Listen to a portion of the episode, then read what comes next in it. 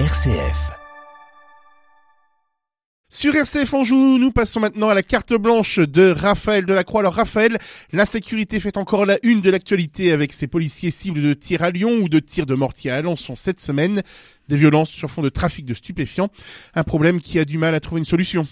Oui, David, et inévitablement, outre la question du nombre de policiers et de leur capacité à mettre hors d'état de nuire ces trafiquants, se pose la sempiternelle question de la légalisation du cannabis. Autrement dit, non seulement de supprimer les sanctions pénales, mais apporter un cadre légal à sa production, sa distribution et sa consommation. Alors, l'idée est vieille, hein, mais le débat n'est pas clos et il faut avouer qu'elle n'est pas sans intérêt. À partir du moment où la situation est hors de contrôle pénal, hein, avec 18 millions de Français, rendez-vous compte, hein, qui ont déjà consommé du cannabis, la légalisation permettrait de sortir son commerce de la clandestinité, du marché noir et de toute la délinquance qui est liée. Le cadre légal pourrait permettre de limiter l'usage à certains consommateurs dans certaines quantités, apporter de l'argent dans les caisses de l'État, hein, ce qui est toujours pas mal pour financer notamment la prévention et une vraie politique de santé sur ce sujet tabou. Regardez ce qu'on a fait avec le tabac.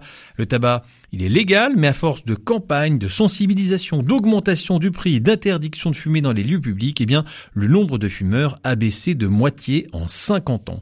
Sortir de l'hypocrisie en regardant en face la réalité de la consommation et du trafic et donc assécher les petites mafias de banlieue qui pourrissent la vie de ces quartiers. Donc plutôt favorable à la légalisation du cannabis, Raphaël? Eh ben c'est une hypothèse qui a ses avantages et pourtant je ne peux m'y résoudre. Rendre légal quelque chose de fondamentalement mauvais n'est pour moi pas acceptable moralement. Alors il est vrai hein, pourtant que Saint-Louis, euh, après avoir prohibé dans un tout autre domaine la prostitution, avait finalement toléré cette dernière dans un cadre précis. Mais c'était peut-être tout simplement pour un moindre mal. En tout cas, je trouve que le principe même de l'autorisation par l'État de ce qui peut mener l'homme à des difficultés sanitaires ou psychologiques dans le meilleur des cas et tomber dans les drogues dures dans les pires est pour moi intenable.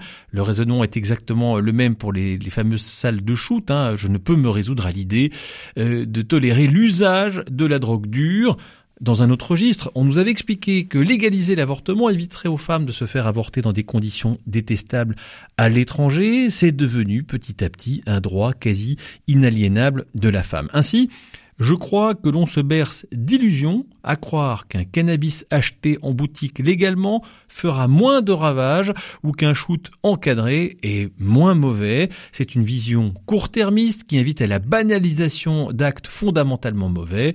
Le message moral se dilue, l'État finalement cautionnerait au nom du moindre mal quelque chose de grave et de dangereux et ça pour moi ce n'est pas acceptable. Ce qui était un mal devient un bien. Or une société sonore a toujours combattre le mal parce qu'il est mal, pas en le transformant en acte acceptable, ce qui l'exonère de devoir le combattre frontalement et courageusement.